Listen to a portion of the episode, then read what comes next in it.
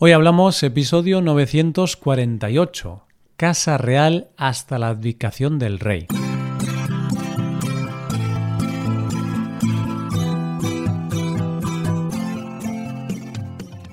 Bienvenido a Hoy Hablamos, el podcast para aprender español cada día. Ya lo sabes, publicamos nuestro podcast de lunes a viernes. Recuerda que puedes ver la transcripción de este episodio y ejercicios y explicaciones en nuestra web para ver ese contenido tienes que ser suscriptor premium. Hazte suscriptor premium en hoyhablamos.com. Hola, oyente, ¿qué tal? ¿Cómo estás? Continuamos con nuestro pequeño repaso por la historia de nuestra monarquía. Y después de haber visto la historia de los Borbones y el papel del rey emérito durante la transición, hoy vamos a avanzar un poco más en su reinado hasta llegar al momento en que abdicó y por lo tanto dejó de ser el rey de España. Hoy hablamos de la Casa Real hasta la abdicación del rey.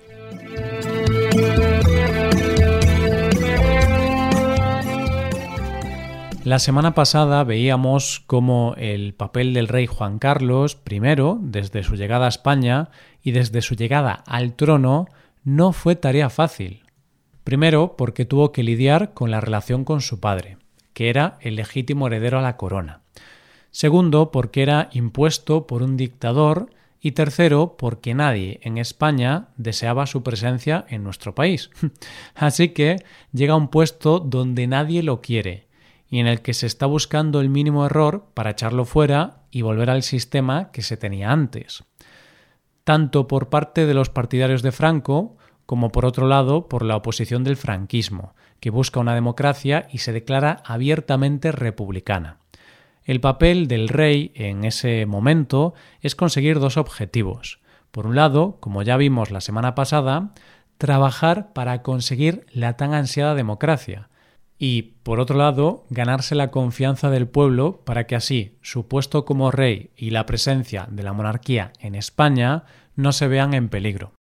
Dicho así parece sencillo, pero lo cierto es que era un trabajo complicado, que le llevó varios años y que fue haciendo poco a poco, porque en realidad si conseguía una cosa, conseguía la otra. Es decir, España era un país marcado por una dictadura, donde es cierto que Franco tenía muchos adeptos y seguidores, pero también había mucha gente que había peleado contra la dictadura y que tenía miedo de que se volviera a una dictadura o algo parecido.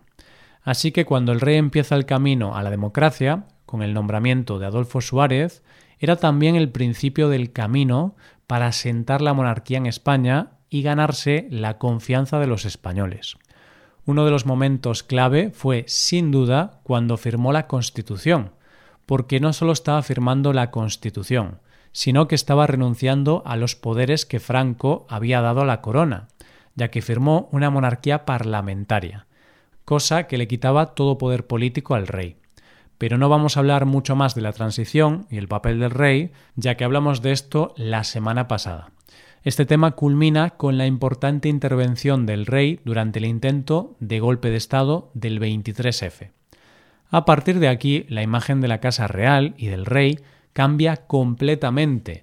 De repente ya no se ve al rey como una amenaza de cara a la democracia. Ya se ve como una persona que apoya la democracia. Es decir, que todo ese bloque de ciudadanos, que eran muchos, que eran contrarios al régimen franquista, ahora veían a Juan Carlos como un aliado. Fíjate, oyente, en la importancia de esto, porque lo que pasó es que todas las personas que eran claramente antimonárquicas, que creían en un sistema republicano, ahora tenían que agradecer al rey su labor para evitar el golpe de Estado y su labor protegiendo la democracia. Desde ese momento y durante muchos años, el rey se convirtió en un personaje intocable para la mayoría de la opinión pública. Es decir, que su objetivo parecía claramente cumplido. El papel de la monarquía no parecía correr peligro en nuestro país. Y desde ese momento nuestro país se llenó de gente que no se consideraba monárquica, pero sí juancarlistas. Debido a que en España tenemos una monarquía parlamentaria, el papel político del rey es nulo. no puede intervenir políticamente y desde luego no puede dar sus opiniones políticas en público. De hecho, no se le tiene permitido votar. Pero cuando llegó 1982 y se produjo la victoria de Felipe González, que era líder del Partido Socialista Obrero Español, en el panorama político de nuestro país hubo una cierta inquietud, y es que se temía que las relaciones entre ambos no fueran cordiales por el simple hecho de que uno era el rey y el otro, Felipe González, era abiertamente republicano. Pero lo cierto es que la relación entre ellos fue, según dicen, muy buena, y ese posible conflicto se dejó de lado. Cada año, el rey, la noche del 24 de diciembre, da su tradicional discurso de Navidad, donde hace un repaso de lo que ha pasado en nuestro país durante ese año. Ese discurso es visto por la mayoría de los españoles, y si ha habido algún tema conflictivo ese año, se espera a ver si el rey se pronuncia sobre ese tema o no. Como hemos dicho, la figura del rey no tiene opinión política, y lo cierto es que si en ese discurso se hace referencia a alguna cosa como crisis económicas o conflictos políticos, no lo hace él en realidad, porque ese discurso es aprobado por la Casa Real y por el gobierno que esté gobernando en ese momento, y por lo tanto no tiene mayor repercusión. Pero lo cierto es que las referencias, la mayoría de las veces, son bastante vagas y los temas no se tocan directamente, sino que muchas veces se hablan de refilón. Lo cierto es que el papel del rey en nuestro país se ha centrado en las relaciones internacionales. Y de hecho, en este aspecto, su imagen a nivel internacional era muy valorada. Prueba de ello es que, por ejemplo, en 1991 se celebró en Madrid la Conferencia de Paz para Oriente Medio, y él ejerció como mediador. Ese mismo año, además, se promovió la primera cumbre iberoamericana, que desde entonces es una reunión muy importante para las relaciones entre los países de la península ibérica y América. Y gracias a él se han gestado relaciones muy importantes, tanto políticas como económicas, con países como Marruecos, Estados Unidos o Arabia Saudí.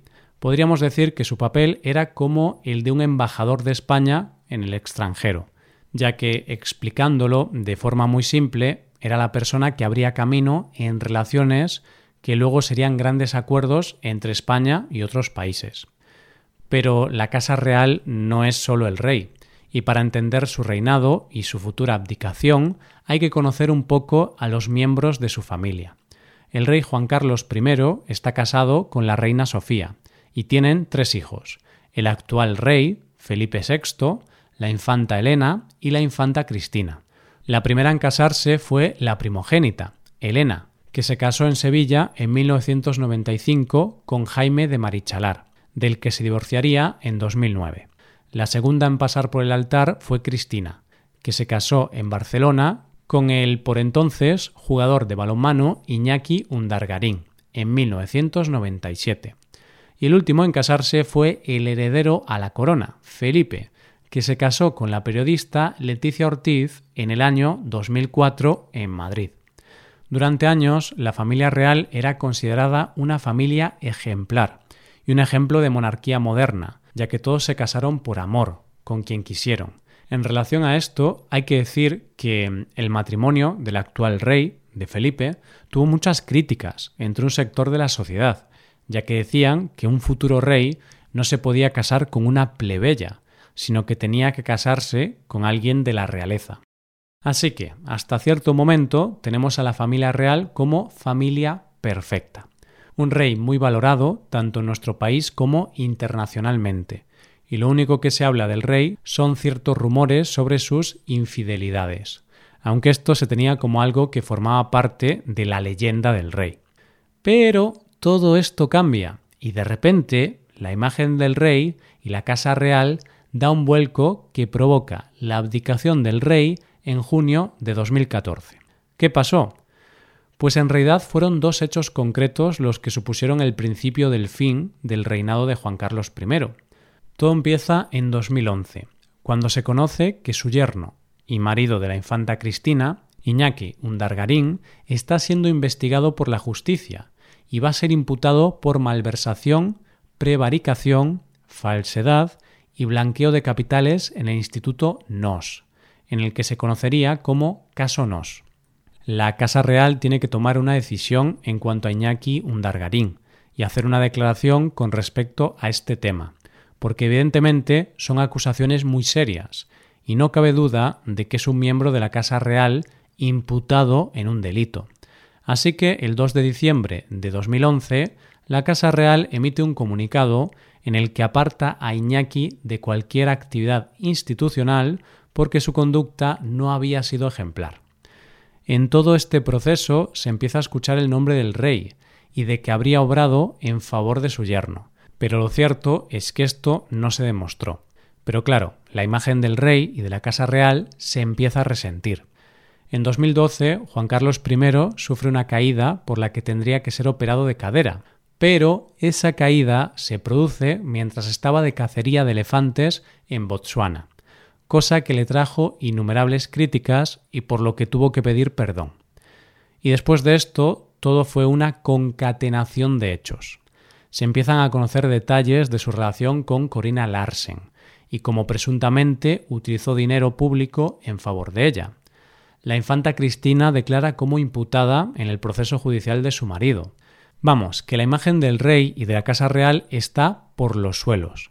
Así que el rey Juan Carlos I se encuentra en una encrucijada importante, porque por un lado tiene que tomar una resolución contra su hija y su yerno, y por otro lado las noticias sobre él se disparan y la imagen tan perfecta que tenía ahora ya no existía, era más bien todo lo contrario, por lo que el papel de la Casa Real podría estar en juego. Y así es como en 2014 toma la decisión de abdicar en favor de su hijo, y así dejar de ser él la cabeza de la Casa Real y dejarle el papel de ser la imagen de la renovación de la Casa Real a su hijo, como única salida para no dañar más la imagen de la monarquía. Y hasta aquí el papel como monarca de Juan Carlos I, un rey que tuvo un papel fundamental para que este país viviera en libertad, en democracia, una democracia que afortunadamente permite que la justicia pueda investigar a los miembros de la Casa Real y para saber cómo está gestionando el actual rey su difícil papel de limpiar la imagen de la monarquía, habrá que esperar al próximo episodio. Esto es todo, espero que os haya gustado el episodio y espero que haya sido de interés, como siempre. Muchas gracias por escucharnos. Por último, te recuerdo que puedes ver la transcripción completa y una hoja de ejercicios para trabajar vocabulario y expresiones en nuestra página web. Ese contenido solo está disponible para suscriptores premium. Hazte suscriptor premium en nuestra web hoyhablamos.com. Nos vemos mañana con un episodio de Cultura Española. Muchas gracias por todo. Pasa un buen día. Hasta mañana.